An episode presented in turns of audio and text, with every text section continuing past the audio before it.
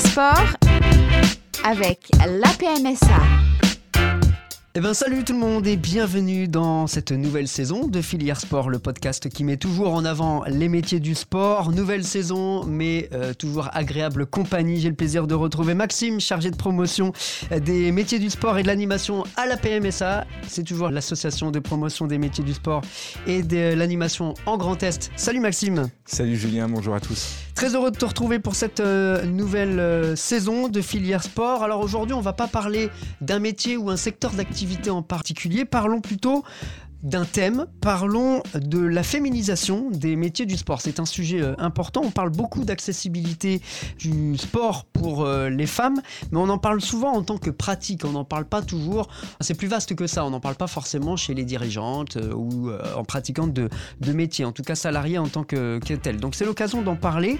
Et peut-être, Maxime, c'est bien de commencer cette pastille par une sorte de bilan chiffré parce qu'il n'y a rien de tel que, des chiffres pour avoir un tableau de la réalité. Exactement, alors si on en croit l'enquête du Cosmos, le conseil social du mouvement sportif qui date de mars 2022, 42% des licenciés en France seraient des, femmes, 42% donc de, de pratiquantes, 32% d'élus, 31% de salariés, ce qui fait un recul par rapport aux chiffres de 2017 oui. qui évoquait 37% de, de, salariés. Ouais, j'avais 36,5 effectivement. J'ai arrondi.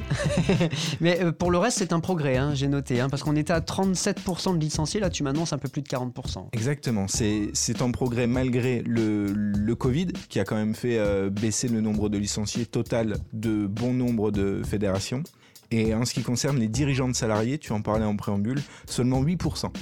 Par rapport aux 31% de, salariés euh, dont tu parlais tout à l'heure, le chiffre en baisse. Si on compare à quelque chose de, comparable, je crois que dans le reste de l'économie, c'est presque du 50-50 hein, quelque part. On s'approche quand même de la parité. Dans le monde du sport, il y a un, vrai effort à fournir à ce niveau-là. Alors on tend vers la parité et euh, notamment le, ministère des Sports euh, axe une grande partie de, sa communication et de ses plans d'action là-dessus en demandant aux fédérations, en demandant aux clubs de tenter, quand c'est possible, de féminiser que ce soit les élus, que ce soit les salariés.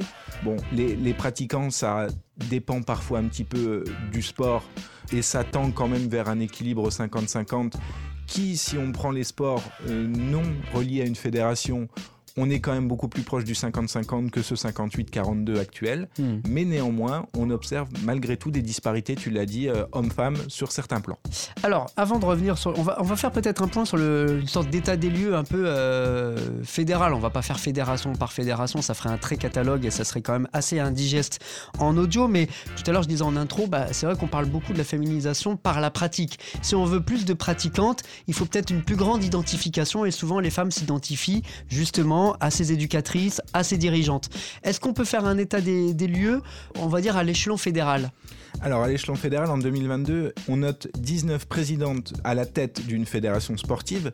Néanmoins, seulement 3 sont à la tête d'une fédération olympique. Et tu le disais en termes d'image, peut-être que là aussi, euh, on peut noter quelque chose qui pêche un petit peu. Oui, effectivement, 19, c'est pas beaucoup, euh, parce que je sais pas combien il y a de fédérations, parce qu'il y a certainement des fédérations qu'on ignore, de disciplines qui sont très peu connues, mais malgré tout, 19, ça me paraît très très peu. Hein. C'est excessivement peu, et à l'échelle du nombre de sports olympiques, 3, c'est encore un plus petit pourcentage. Mmh. Et c'est peut-être là euh, que le bas blesse, euh, pour le moment en tout cas. Et c'est vrai, tu le disais, on en parlait en, off, hormis Nathalie Péchala à la Fédération française des sports de glace, on note la Fédération française de ski et après on arrive néanmoins sur des disciplines et ce sans dénigrer aucune discipline mais sur des fédérations plutôt mineures. Ouais, absolument. On peut peut-être citer si on doit donner des noms euh, parmi celles qui euh, sont influentes euh, aujourd'hui de femmes qui sont qui ont des responsabilités. Brigitte Henriquez, je ne sais pas si tu avais prévu d'en faire référence, qui est aujourd'hui présidente du CNOSF, hein, donc le Comité national olympique sportif français. C'est quand même une voix qui compte aujourd'hui dans le sport national. Une autre voix qui compte, on peut parler de, de, la ministre des Sports et des Jeux Olympiques et Paralympiques, Madame Amélie Oudéa Castera. Effectivement. Qui vient de prendre son poste dans un ministère euh, qui est ressorti de la jeunesse et de l'éducation nationale, dont on va voir un petit peu quelles seront les, les actions. Et pour euh, compléter un petit peu le, le diagnostic, 14 DTN, dont 7 dans des fédérations olympiques. Très bien, ça c'est important de, le rappeler. Donc là aussi, hein, ce sont des femmes qui ont du poids, hein, parce qu'elles ont des responsabilités évidemment euh, sportives. Alors pour encourager peut-être euh, ces femmes à aller un petit peu plus loin ou être un peu plus nombreuses, j'imagine qu'il existe pas mal de dispositifs pour les encourager dans un premier temps, peut-être pas sur des responsabilités nationales à première vue, mais ici, en local, sur un territoire donné, au sein d'une euh, association ou d'une fédération ou d'une ligue. j'imagine qu'il y a des dispositifs qui existent pour les encourager? Alors des dispositifs et des axes de de, travail au niveau du, ministère. Et ça avait été lancé par Madame Roxana Maracineanu, la précédente ministre déléguée au sport.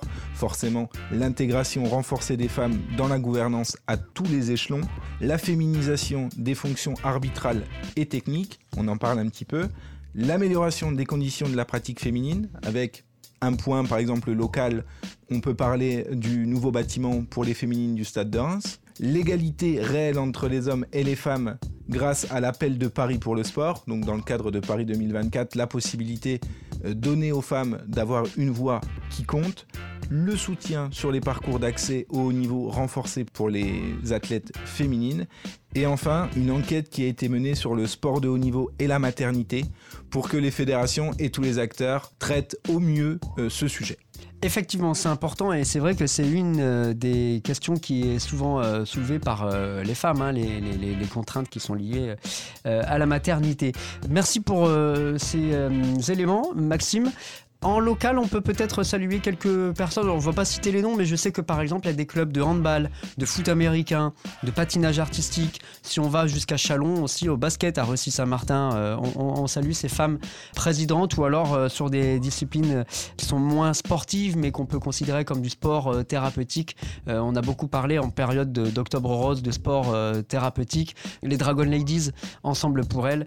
On salue Claire Fiaschi en ce moment, qui est en plus passée au, cinéma il n'y a pas longtemps dans un film sur le, sur le sujet. Effectivement, sur le territoire, c'est bien aussi d'avoir des personnalités locales comme ça. Je pense par exemple à Véronique Pierron, qui est désormais euh, euh, représentante des athlètes euh, rémois, elle est marraine de plusieurs structures comme ça. C'est important aussi pour, je parlais tout à l'heure de, de modèles d'identification, d'encourager à travers des, sportifs qui font partager aussi leur expérience. Oui, ou Céline Gerny, qui pour le côté paralympique est aussi un, un modèle pour, pour de nombreuses jeunes filles. Il le faut et et c'est vrai, on a tendance aussi à, regarder ça sous le prisme du sexe, mais il faut plutôt le regarder sous le prisme un des compétences et en deux de la motivation et de l'énergie qu'on met dans toutes ces missions-là. C'est ce qui doit primer aujourd'hui et c'est ce qui prime, tu le citais, dans certains clubs ou grâce à certaines athlètes et c'est le plus important. On a fait le tour, merci beaucoup Maxime. Merci Julien. Et à très bientôt pour un nouveau filière sport.